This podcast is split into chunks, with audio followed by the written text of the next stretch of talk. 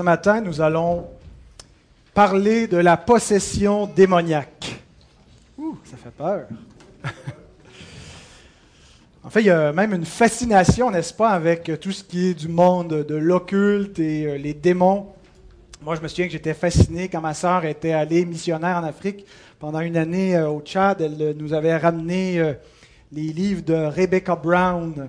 Rebecca Brown, qui a un ministère à effets spéciaux euh, ministère chrétien effets spéciaux. C'est la Ghostbuster euh, chrétienne. Euh, et puis, je me souviens que j'avais lu ces, séries de livres. Je dévorais ça parce que c'était intriguant.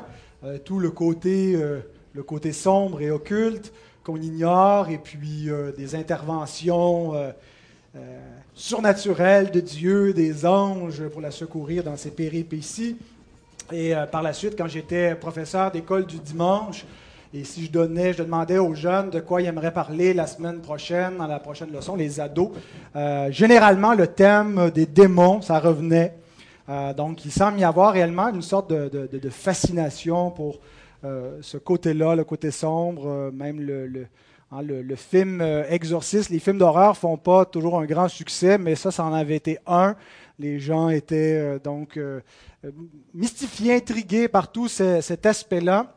Ben, il semble en tout cas que l'évangéliste Matthieu était moins euh, fasciné que les deux autres évangélistes, puisque lui, il traite le récit qu'on va voir seulement en sept versets, alors que euh, le texte est trois fois plus long chez Marc et chez Luc. Ils ont donné beaucoup plus de détails que n'en donne Matthieu. Matthieu est laconique, il est très bref, il ne dit pas grand-chose, mais on va se servir aussi de, euh, Luc et, de Marc pour éclairer, compléter un petit peu le récit, avoir plus d'éléments. Alors on est dans la section où le Messie euh, révèle son autorité en action euh, par, par des miracles, donc depuis euh, qu'il est redescendu de, de, la montagne ou le, long sermon, le long discours de Jésus, il commence à révéler son autorité messianique par des miracles qu'il fait. Par, donc il montre l'autorité qu'il a du ciel comme celui qui est envoyé de Dieu pour restaurer toute chose, et il restaure en, guérissant des maladies, euh, en particulier. Et euh, donc, dans le dernier message, nous avons vu la puissance, l'autorité du Messie sur les éléments de la nature, sur le vent, sur la mer. Et euh, le récit continue en montrant qu'il a une autorité plus grande encore que sur les éléments naturels, mais aussi sur les éléments surnaturels, ce qu'on ne peut pas voir simplement dans nos, microscopes et nos, nos, instruments de mesure, les baromètres et ainsi de suite, mais dans le monde spirituel. Il a une autorité sur les puissances célestes, sur les anges et sur les démons et sur le diable lui-même. Alors je vous invite à vous lever pour lire ce récit qui nous montre l'autorité de notre Seigneur Jésus en action et en vérité dans Matthieu 8, versets 28 à 34. Donc voici la parole inspirée de notre Dieu. Lorsqu'il fut sur l'autre bord, dans le pays des Gadaréniens, deux démoniaques sortant des sépulcres vinrent au-devant de lui. Ils étaient si furieux que personne n'osait passer par là. Et voici, ils s'écrièrent, Qu'y a-t-il entre nous et toi, Fils de Dieu? Es-tu venu ici pour nous tourmenter avant le temps? Il y avait loin d'eux un grand troupeau de pourceaux qui paissaient. Les démons priaient Jésus, disant, Si tu nous chasses, ça griche, parfait, si tu nous chasses, envoie-nous dans ce troupeau de pourceaux. Il leur dit, Allez. Ils sortirent et entrèrent dans les pourceaux. Et voici, tout le troupeau se précipita des pentes escarpées dans la mer, et ils périrent dans les eaux. Ceux qui les faisaient paître s'enfuirent et allèrent dans la ville raconter tout ce qui s'était passé et qui était arrivé aux démoniaques. Alors toute la ville sortit à la rencontre de Jésus, et dès qu'ils le virent, ils le supplièrent de quitter leur territoire. Prions. Seigneur, merci pour ta parole vivante. Merci pour ces récits qu'elle nous rapporte. Nous rapporte, Seigneur, les histoires qui se sont produites pendant le ministère de notre Sauveur sur la terre, pendant ce séjour, alors qu'il se préparait à aller accomplir notre rédemption à la croix. Et dans ses actions, Seigneur, il se révélait à nous, il nous a révélé sa gloire, il nous a révélé notre besoin de lui, notre besoin de délivrance. Et nous te prions pour que, alors que nous étudions ce texte, que nous puissions le comprendre par la grâce de ton Esprit qui nous assiste. Ouvre nos yeux, ramène nos pensées captives à l'obéissance de Christ, que rien ne puisse s'opposer dans tous les êtres visibles et invisibles à l'efficacité et l'autorité de ta parole. Nous te prions au nom de Jésus-Christ. Amen. Donc, on a fini notre traversée de la mer de Galilée et il arrive dans le pays des Gadaréniens. J'ai mis une carte juste pour nous aider un peu à visualiser. Je ne sais pas si vous voyez bien, là, mais euh, le tracé sur la carte, ça serait peut-être le parcours que Jésus aurait parcouru sur la mer de Galilée. Euh, où est-ce que c'est exactement qu'il est allé? En fait, euh, Matthieu et, Marc nous disent que c'était dans le pays des Gadaréniens. Luc nous dit dans le pays des Géraséniens. Donc peut-être que le territoire de Gadara inclut la ville aussi de euh, Gérassa ou Gergesa, parce qu'il y a trois villes qui ont un nom assez similaire, euh, Gadara, Gergesa et Gérassa.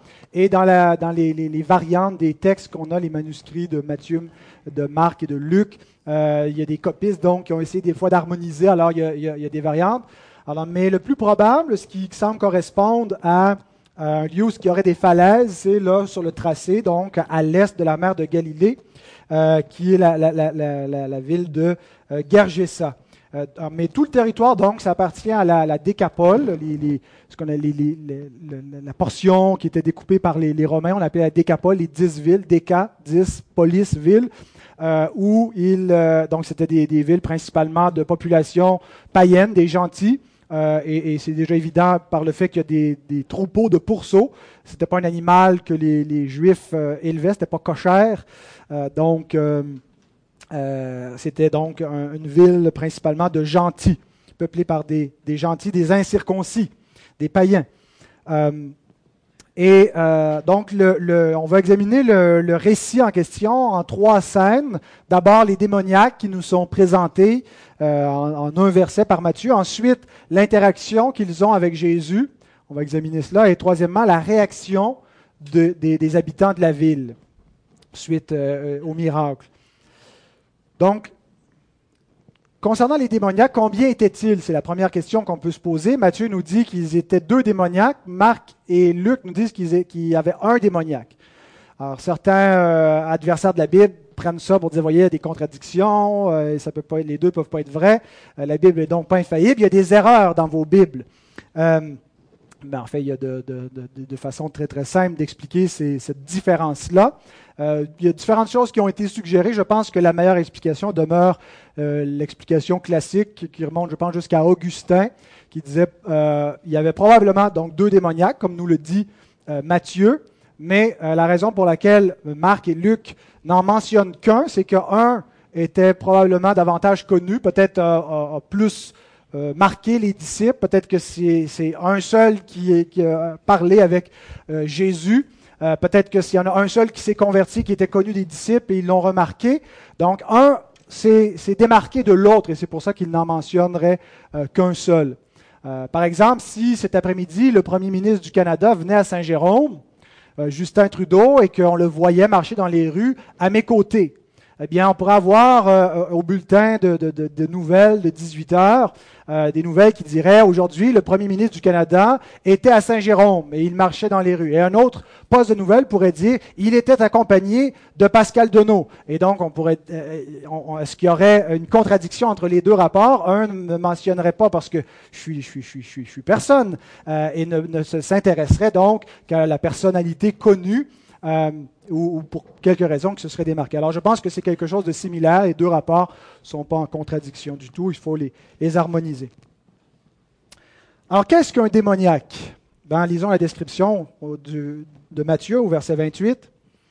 Deux démoniaques sortant des sépulcres, des tombeaux, ça peut être des grottes aussi, vinrent au devant de lui. Ils étaient si furieux, si dangereux, que personne n'osait passer par là.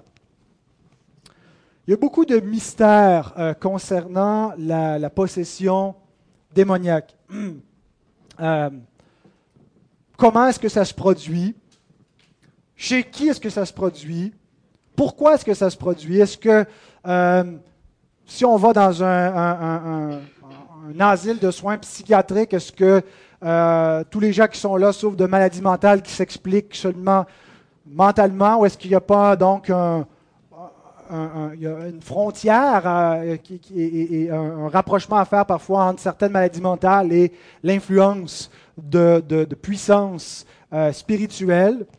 Euh, il reste beaucoup de mystères parce que l'Écriture ne va pas nous donner une démonologie très très détaillée de tout cela. Et ce matin, je ne vais pas répondre à toutes, toutes vos questions. Ce n'est pas le but de, ce texte, en fait, de se concentrer sur les démons. Je, reviens à ce que je disais au début, on est parfois un peu fasciné, on voudrait en savoir plus, mais gardons la sagesse de ne pas spéculer, de ne pas non plus euh, se faire des doctrines qui ne reposent pas sur l'écriture, mais sur des expériences un peu fantastiques. Euh, il y a toutes sortes de livres, de récits comme ça qui sont rapportés sur des ministères de délivrance, qui parfois sont, sont très très minces bibliquement, mais qui ont beaucoup d'histoires à raconter, mais très peu au niveau de la doctrine. Euh, restons dans les paramètres et domptons notre curiosité. Euh, le texte qui est là nous présente le texte dans un but précis. Et c'est sur ce but-là qu'on doit se, concentrer. Je vais essayer de le faire ressortir à mesure qu'on avance. Mais j'aimerais néanmoins donner six caractéristiques bibliques de la, possession démoniaque euh, qu'on retrouve dans le livre de Frédéric Léhy. C'est un livre en anglais, mais qui a été traduit en français, Satan vaincu et chassé. Donc voici ce qu'il écrit. Six caractéristiques. Premièrement, la possession démoniaque peut être volontaire ou involontaire. Deuxièmement, il n'y a pas un lien essentiel entre le caractère de la victime et sa possession.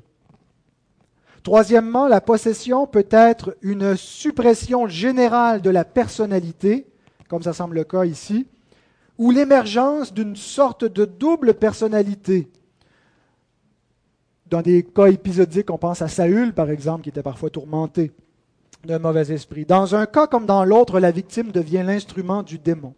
Conséquemment, c'est le démon qui parle au travers de la personne instrumentalisée. Cinquièmement, les symptômes varient beaucoup, mais incluent fréquemment, en particulier dans les cas de possession involontaire, des anormalités mentales, des convulsions, une force surhumaine des tendances suicidaires et une attitude méchante envers les autres. Parfois, il y a une étrange reconnaissance de la présence de Christ et une conscience aiguisée de sa personne et son autorité. Et sixièmement, la délivrance, lorsqu'elle vient, est soudaine, arrive d'un coup. Alors les deux spécimens qu'on a aujourd'hui à l'étude sont complètement possédés. Euh, Matthieu ne nous le dit pas, mais on lit dans les récits de, Marc et de Luc, euh, qui sont habités pas par un ou deux démons, mais par une légion de démons. Quand Jésus demande quel est ton nom, il dit Légion, Légion, mon nom, c'est que Légion référait à une, grande troupe de milliers de soldats romains. Donc une légion, ça pouvait varier le nombre, entre 2000 jusqu'à 5000. Euh, et donc, euh, nous sommes plusieurs, répond le démon qui passe par la voix de, de, cet art. comment est-ce que, plusieurs démons peuvent habiter dans un homme? Je l'ignore, mais donc ils étaient complètement possédés et on voit la genre d'existence lugubre qu'ils pouvaient avoir, vivre dans des cimetières, euh, se meurtrir avec des pierres, Certains avaient essayé de les enchaîner, mais on ils brisaient les chaînes. Ils avaient vraiment une force euh, surhumaine. On les entendait crier parfois la nuit. Ils étaient dangereux. Matthieu nous dit qu'ils étaient si dangereux, si furieux que personne n'osait passer par là.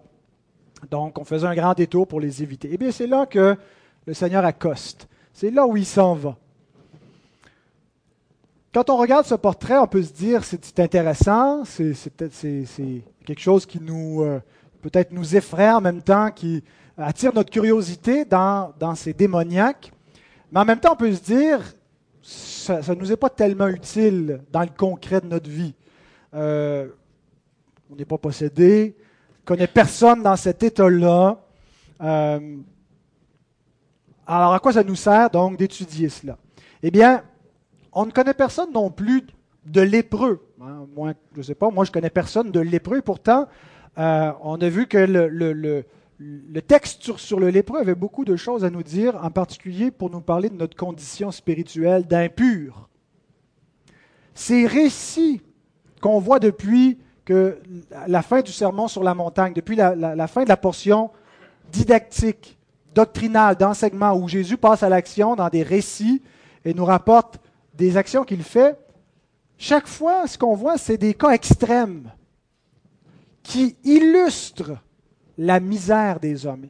On prend la misère à, son état, le point de paroxysme le plus élevé, pour montrer la captivité, pour montrer la souffrance, pour montrer l'impureté de l'état des hommes, la mettre vraiment en vitrine et montrer qu'il y en a un seul qui peut délivrer, qui peut secourir. Concernant la possession démoniaque, nous ne sommes peut-être pas possédés de la façon que ces hommes-là l'étaient. Mais l'Écriture nous dit, l'apôtre Jean, que le monde entier est sous la puissance du malin, et sous la domination du diable, est possédé par Satan. Regardez ce que le Seigneur Jésus dit à Paul lorsqu'il l'appelle pour aller prêcher l'Évangile. Il, prêcher l'Évangile, c'est somme toute un ministère d'exorcisme. Acte 26, 18, 17 et 18. C'est Paul qui fait le récit, qui, qui rapporte les paroles qui lui ont été dites par le Seigneur. Je t'ai choisi du milieu de ce peuple et du milieu des païens vers qui je t'envoie, afin que tu leur rouvres les yeux, ils sont aveugles, pour qu'ils passent des ténèbres à la lumière et vivent dans la nuit. Ils sont comme ces démoniaques qui sont pris captifs dans le tombeau. Et de la puissance de Satan à Dieu, pour qu'ils reçoivent par la foi en moi le pardon des péchés et l'héritage avec les sanctifiés. Bien-aimés, nous devons, en regardant ces démoniaques, même si nous ne nous associons pas à 100% au niveau de l'expérience qu'on fait de notre quotidien, n'est pas possédé, on n'est pas, on a le contrôle de nous-mêmes, on connaît peut-être personne dans cet état-là. Comprendre qu'il nous montre la nature humaine dominée par la puissance du diable, qu'il nous montre des êtres captifs de Satan, ce que sont tous les hommes à moins d'être affranchis par Christ. Et c'est ça le but du texte, c'est pas de nous raconter des histoires super intéressantes sur la possession démoniaque, le ministère de délivrance et avoir, faire des choses spectaculaires. C'est de nous montrer qu'à moins d'être affranchis par le Fils, nous sommes captifs du diable. Nous nous pensons peut-être libres, maîtres de nous-mêmes, maîtres de nos pensées, de notre volonté. Si nous n'avons pas été affranchis par Christ, nous sommes la marionnette de Satan. Même s'il ne nous possède pas au même degré qu'il possédait ces deux hommes. Voici comment Paul décrit notre délivrance, notre rédemption en termes de délivrance dans Colossiens chapitre 1, verset 13. Il nous a délivrés de la puissance des ténèbres et nous a transportés dans le royaume de son Fils bien-aimé. Nous étions errants dans les tombeaux, dans la mort, dans la nuit. Spirituellement, c'était notre état. Et nous avons été arrachés de ce royaume, enlevés des griffes de Satan pour être transportés dans le royaume du Fils de Dieu. Éphésiens 2, versets 1 et 2, un texte clé pour comprendre la condition spirituelle des hommes avant la conversion.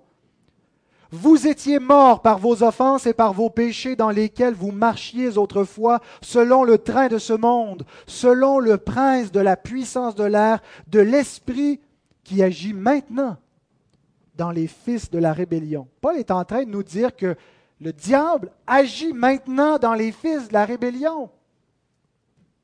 Même si vous ne voyez pas des démoniaques possédés, hurlant avec une voix démoniaque qui effraie, les hommes qui ne sont pas à Christ sont possédés par Satan. Comment maintenant le diable agit-il dans les fils de la rébellion? Comment le diable agit-il en ceux qui ne sont pas délivrés par Christ. Paul le, décrit dans le verset suivant, le verset 3. Nous tous aussi nous étions de leur nombre et nous vivions autrefois selon les convoitises de notre chair, accomplissant les volontés de la chair et de nos pensées, et nous étions par nature des enfants de colère comme les autres. C'est par la captivité à la puissance du péché que le diable exerce sa domination sur les hommes déchus. Ils sont enchaînés, ils sont dans une prison ils ne peuvent pas se délivrer eux-mêmes. Et Paul dit que c'est par l'effet de leur nature pécheresse, par leurs pensées remplies de colère ou de convoitise, de vanité, captifs. Néanmoins, j'aimerais faire une distinction entre notre péché et les démons. Faisons attention pour ne pas dire que notre colère, c'est le démon de la colère, et donc il euh, faut chasser le démon de la colère. Quand Jésus a chassé les démons, c'est pas juste la colère qui est partie, puis la colère est rentrée dans les cochons, puis les cochons sont sautés en colère à l'eau. Hein? Euh, la colère, c'est un péché. Le diable peut exacerber, peut tenter, peut chercher à faire augmenter le péché dans notre vie. Il nous tient par le péché. C'est sa domination sur nous. Mais c'est nous qui péchons. Nous péchons volontairement. Nous péchons on est esclave, on pêche librement, entre guillemets, d'une certaine façon, dans le sens que c'est notre volonté, on, pêche parce qu'on veut, mais on ne peut pas ne pas pécher. On n'arrive pas non plus à vouloir ne pas pécher tant qu'on est captif. Mais ces hommes-là, donc, étaient dans l'état extrême de déchéance. Dieu, après la chute, n'a pas laissé le monde devenir un enfer, n'a pas laissé les hommes tomber dans la captivité la plus totale, la plus complète de leur état de misère. Il restreint le péché. S'il le laissait lui-même, tous les hommes seraient dans cet état-là. Il le freine. Les démons, c'est vraiment des êtres qui ont été livrés à la, à la, pleine puissance du péché, le plein effet de la rébellion contre Dieu. Vous voulez voir à quoi vont ressembler les hommes dans l'enfer? Je pense que ça va ressembler à des démons. Des créatures qui ont été totalement livrées à la pleine hostilité de leur caractère contre Dieu. Ce que sont les démons, parce qu'ils ne sont pas l'objet de la rédemption, ce que ne sont pas les hommes, Dieu freine la dégradation, leur état de misère, la ralentit parce qu'il y a un plan de rédemption à mettre à exécution.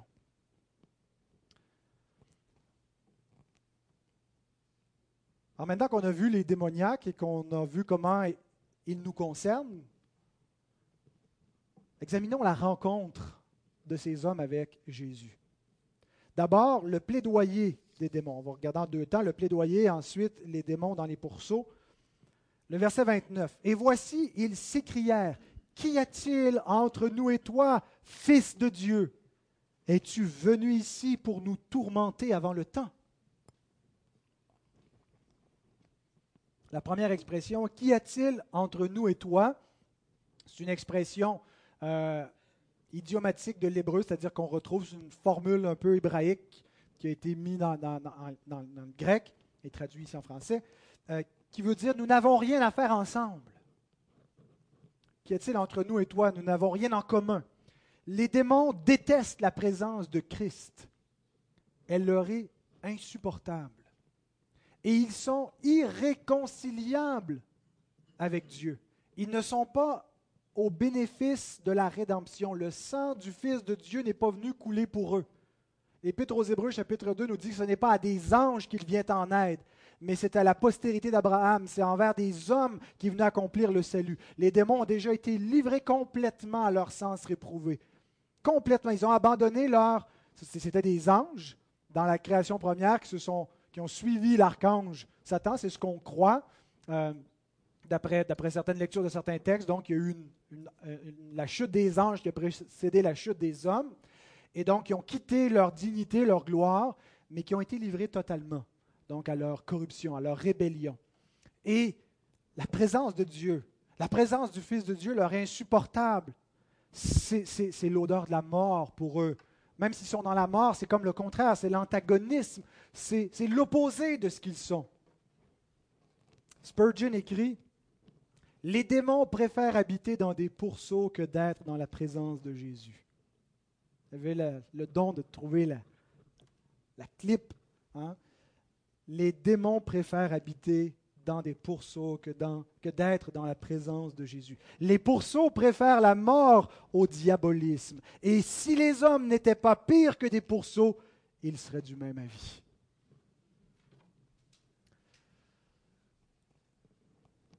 Les hommes parfois préfèrent le diabolisme, leur péché, leur captivité à Dieu, à la liberté que Dieu offre, à la grâce que Dieu offre. La deuxième chose que les démons disent, c'est Es-tu venu ici pour nous tourmenter avant le temps? Alors, à quoi se réfère-t-il? D'abord, es-tu venu ici? Je ne pense pas qu'il veut dire Es-tu venu seulement ici dans le pays des Gadaréniens, mais es-tu venu ici sur la terre, dans ce monde déchu, le diable qui était précipité sur la terre et qui sait que le temps est court et qui est en révolte contre Dieu et qui essaie de, de persécuter les hommes et, s'il peut, le peuple de Dieu sachant que son temps est court, sachant qu'il n'aura pas toute l'éternité pour le faire. Marc nous dit que les démons suppliaient de ne pas les envoyer hors du pays. Pour les envoyer où? Pas juste changer de pays, sortez d'ici, allez-vous-en, je ne sais pas moi, euh, chez, chez d'autres païens, en Syrie. Je pense que l'idée, c'est plutôt ce que Luc ajoute, de ne pas les envoyer dans l'abîme, de ne pas les chasser de, de ce, domaine de Satan, le monde déchu, pour les envoyer immédiatement dans la prison de Dieu. Et c'est à cela donc que Matthieu réfère en disant, es-tu venu ici pour nous tourmenter avant le temps? Une référence ici au jugement final, dont il est question dans le même évangile, vers la fin, dans les passages eschatologiques. Je suis certain que vous avez très hâte qu'on arrive à Matthieu 24, 25 pour parler de la fin du monde. Mais donc, déjà un petit aperçu ici au chapitre 25, verset 41. Ensuite, il dira à ceux qui seront à sa gauche, Retirez-vous de moi, maudit. Allez dans le feu éternel qui a été préparé pour le diable et pour ses anges. L'enfer, c'est d'abord la prison de Satan. Le feu préparé pour le diable et pour ses anges. Pierre ajoute ceci dans son épître, 2 Pierre 2, verset 4. Dieu n'a pas épargné les anges qui ont péché, mais il les a précipités dans les abîmes de ténèbres et les réserve pour le jugement. Alors les démons disent à Jésus, es-tu venu nous tourmenter avant le temps, nous jeter dans cet abîme de tourment avant le jugement final? Peut-être est-il possible aussi que certains démons s'y retrouvent déjà, ont été déjà précipités là. Comme je vous dis, l'Écriture ne répond pas à tous les questionnements qu'on pourrait avoir sur l'au-delà. Maintenant, la deuxième, après avoir dialogué avec eux, on voit les démons dans les poursuites, à partir du verset 30 jusqu'à 32. Il y avait loin d'eux un grand troupeau de pourceaux qui paissaient. Les démons priaient Jésus, disant Si tu nous chasses, Envoie-nous dans, dans ce troupeau de pourceaux. Il leur dit, Allez. Ils sortirent et entrèrent dans les pourceaux. Et voici tout le troupeau se précipita des pentes escarpées dans la mer, et ils périrent dans les eaux.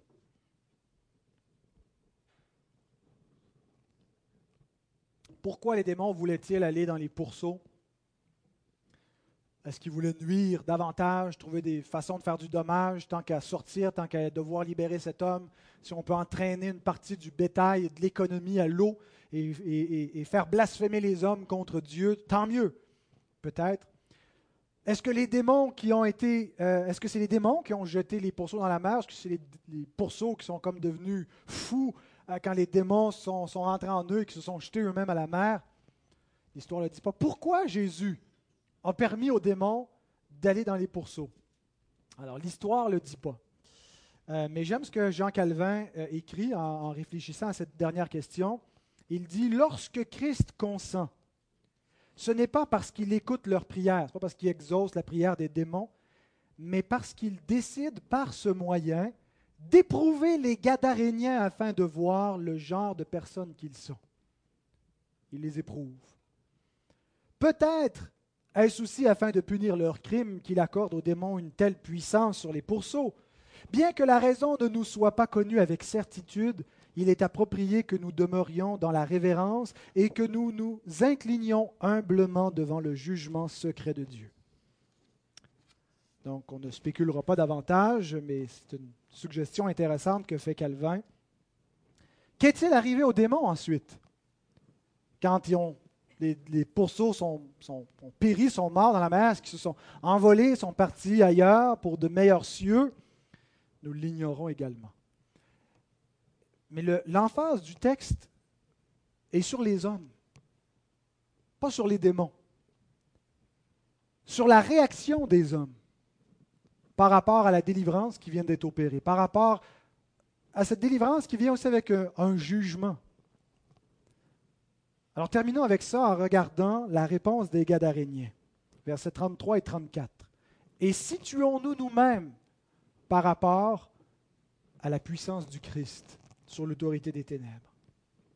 Ceux qui les faisaient paître s'enfuirent et allèrent dans la ville raconter tout ce qui s'était passé et ce qui était arrivé aux démoniaques. Alors toute la ville sortit à la rencontre de Jésus, et dès qu'ils le virent, ils le supplièrent de quitter leur territoire. Ce passage et la fin de ce passage nous rappellent, est un rappel que l'Évangile sent pas bon pour tout le monde. L'évangile, c'est quoi? Lorsqu'on prêche l'évangile, l'Écriture nous dit que nous répandons un parfum, le parfum de sa connaissance. Nous répandons l'odeur, la bonne odeur de la connaissance de Jésus-Christ parmi les hommes. Et c'est une odeur de vie pour ceux que Dieu appelle, pour ceux qui sont sauvés, pour ceux à qui Dieu accorde sa grâce. Et c'est une odeur de mort pour ceux qui périssent ça a quelque chose de répugnant, de dérangeant, d'hostile pour ceux qui périssent, pour les hommes laissés à leur condition déchus, captifs de Satan. Si les hommes ne voient pas notre glorieux évangile qui brille, s'ils ne le trouvent pas beau, c'est pas parce qu'il n'est pas beau, c'est pas parce qu'il brille pas. C'est parce que le Dieu de ce siècle a aveuglé leurs pensées pour qu'ils ne voient pas la gloire de Dieu. Ils sont captifs. Regardez ces hommes, regardez la réaction de ces hommes. Depuis longtemps, ils ont essayé avec ces démoniaques de les neutraliser avec leurs chaînes, avec des moyens humains. Ils ont essayé de conquérir leur nature démoniaque. Ils les craignent, ils évitent, ils passent loin d'eux. Et les voilà libérés par la parole du Christ, au son de sa voix, ces hommes instantanément sont affranchis de la puissance du diable. Quelle est leur réaction? Ils le supplient de s'en aller. C'est complètement ironique, c'est complètement, c'est complètement fou. Jésus leur fait le même effet qu'il fait aux démons. Parce qu'ils sont captifs de la puissance des démons eux aussi. Ici, on a un contraste dans ce texte-là, dans cette histoire-là. On a deux hommes complètement possédés par le diable qui finissent libres. Et on a des, hommes qui paraissaient libres et qui sont captifs, qui rejettent celui qui peut les libérer. Parce que Jésus, tant qu'ils sont captifs, leur fait le même effet qu'il fait aux démons. Et le même verbe que Matthieu emploie pour dire que les démons suppliaient Jésus de les envoyer dans les pourceaux, Matthieu l'emploie pour décrire la prière de ces hommes qui suppliaient Jésus de quitter leur territoire. Je pense que c'est volontaire, cette espèce d'association qui est faite entre la réaction des démons devant le Christ et la réaction de ces hommes devant le Christ. Pour nous faire comprendre que si le Fils ne nous affranchit pas, on est esclave. On n'est pas libre. On est sous la domination du diable. Pourquoi? Pourquoi ces hommes-là refusent Christ? Pourquoi est-ce qu'ils ne peuvent pas voir la liberté, la puissance de cet homme-là? Pourquoi est-ce qu'ils ne se jettent pas à ses pieds et, ne l'embrassent pas, ne le reçoivent pas? Qu'est-ce qui les retient? Qu'est-ce qui cause dans l'immédiat leur, leur captivité, le fait qu'ils le rejettent? Probablement que l'amour du monde l'amour de leur avoir. Ils viennent de leur scraper l'économie pas à peu près. 2000 pourceaux jetés à la mer. C'est pas mal de jambon, ça. Hein? Ils sont aveuglés par les richesses visibles. Ils sont tellement en amour avec leur ventre, avec leur plaisir sur terre, avec les richesses de la terre, qu'ils ne voient pas les richesses éternelles, qu'ils ne voient pas qu'ils sont pauvres, aveugles et nus. Ils se croient dans l'abondance, mais ils sont dans la misère. C'est la condition spirituelle des hommes. Ils ne peuvent pas voir qu'ils sont pauvres tant qu'ils se croient riches et qu'ils aiment leurs richesses terrestres, qu'ils ne veulent pas les perdre, qu'ils ne veulent pas s'en repentir et se détourner de ces richesses dont ils ont fait des dieux, puisque l'amour de l'argent, la cupidité est une idolâtrie. Luc et Marc nous disent aussi que ils ont été saisis de frayeur, la peur s'est emparée d'eux. Hein, ils craignaient les démoniaques, mais là, il y a quelqu'un de plus fort, plus puissant que les démoniaques. Ah, ils le craignent, mais ce n'est pas une crainte qui les mène à la confiance en lui, à se réfugier auprès de lui. Vous Dieu est vraiment terrifiant. Dieu est terrible, terrible pour le pécheur. Dieu est une menace. Sa sainteté est insupportable pour les pécheurs. Vous savez ce que les pécheurs doivent faire devant un Dieu terrible? Se réfugier en lui. C'est la seule place où ils peuvent trouver refuge de la colère de Dieu, de la sainteté de Dieu, c'est en Dieu. S'ils veulent fuir de lui, ils vont périr sous le poids de sa colère. Qu'est-ce qu'ils avaient peur? Peur de perdre leur vie tranquille, peur de cet homme-là qui vient tout bouleverser ici. À moins d'être convertis, les hommes ont un mauvais jugement de valeur. Ils ne peuvent pas voir le monde tel qu'il est réellement. Ils sont des, des, albinos spirituels. C'est ça, des albinos, quand on ne voit pas les bonnes couleurs, c'est pas ça. C'est des, oui, des albinos? Non. Des daltoniens. les albinos aussi, je pense qu'ils ne voient pas exactement la même couleur, mais peut-être, en tout cas, je me suis trompé. Euh, ils ne voient pas le monde tel qu'il est. Ils ne se voient pas eux-mêmes tels qu'ils sont. Donald Carson écrit La perte du troupeau fut le moyen de révéler les valeurs réelles des gens de cette région. Ils préféraient des porcs aux personnes, des pourceaux plutôt que le Sauveur. Ils ne pensent pas à ces hommes délivrés qui étaient captifs, ils pensent à ce qu'ils ont perdu. Ils ne pensent pas à ce que Christ peut leur apporter, ils pensent à ce que Christ leur a fait perdre. N'avez-vous jamais rencontré des gens qui supplient le Seigneur de les quitter Vous leur parlez de Dieu, vous leur parlez de la promesse de la vie éternelle. Ils ne veulent plus l'entendre. Ils ne veulent rien savoir. Ils vous demandent d'arrêter de leur en parler, d'arrêter de leur rabattre les oreilles avec ça. Ils n'en veulent pas de ce cadeau. Pourquoi? Ils ne peuvent pas en vouloir. C'est contraire à la nature. Ils sont dans un état de captivité. Ils sont comme les démons, à moins leur nature soit changée. La grâce, la régénération doit précéder la conversion. Il n'y a pas de conversion. Il n'y a pas un attachement à Christ. Ça ne vient pas du libre arbitre, ça. Ça vient de l'œuvre du Saint-Esprit. Et même s'ils sont captifs, même s'ils ne peuvent pas faire autrement, ils sont quand même coupables. Parce qu'ils ne le font pas contre leur volonté. Ils ne le font pas malgré leur volonté. C'est eux qui ne veulent pas. Mais c'est telle est la misère de l'homme, telle est la captivité de l'homme. Il ne veut pas et il est coupable de ne pas vouloir. Et il ne peut pas faire autrement. Il résiste et il ne veut pas en entendre, il rejette l'Évangile, il rejette l'appel à la repentance. Il ne voit pas que la bonté de Dieu le pousse à la repentance, que Dieu lui demande d'échanger ses, trésors pourris, souillés, contre un véritable trésor éternel. Il voit Dieu comme méchant, que Dieu va leur enlever tout ce qu'ils ont bon. Ils ont un mauvais jugement de valeur, sont incapables de voir les choses telles qu'elles sont. On a souvent dit qu'en enfer, les hommes vont avoir ce qu'ils veulent, ce qu'ils demandent depuis toujours, que Dieu leur sacre la paix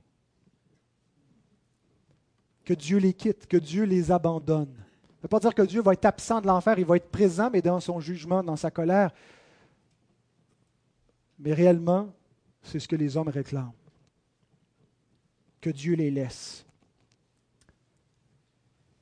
Jean Calvin dit, eux aussi, en parlant de ces villageois, de ces gens de la ville, eux aussi étaient dispersés, comme le troupeau de, cochons dispersés. Eux aussi étaient dispersés. Puis voici un berger pour les rassembler. Plutôt c'est Dieu qui étend ses bras par son Fils afin d'embrasser et de conduire au paradis ceux qui étaient dominés par la noirceur de la mort. Ils choisissent plutôt de se priver du salut qui leur est offert que d'endurer plus longtemps la présence de Christ. Matthieu arrête son histoire ici. Marc et Luc ajoutent quelque chose de très intéressant. Luc 8, 38, 39, l'homme de qui étaient sortis les démons lui demandait la permission de rester avec lui. Mais Jésus le renvoya en disant, Retourne dans ta maison et raconte tout ce que Dieu t'a fait. Il s'en alla et publia par toute la ville tout ce que Jésus avait fait pour lui. Le Seigneur s'en va, mais il laisse un témoin de sa grâce derrière lui. Il laisse un évangéliste. Il laisse quelqu'un qui l'a reçu, lui, qui l'a accueilli, quelqu'un qui a été délivré par lui, qui va continuer à rendre témoignage à des gens qui ne veulent pas l'entendre, parce que peut-être plus tard voudront-ils l'entendre. Ne désespérons pas, frères et sœurs, ceux qui vous ont rejeté, qui ont rejeté la parole du salut que vous leur apportiez. Dieu vous a laissé encore comme témoin de sa grâce. Le Seigneur Jésus vous a laissé derrière lui pour raconter la délivrance que Jésus vous a accordée. Et certainement qu'il va en délivrer d'autres par ce témoignage-là. Prions. Oh Seigneur,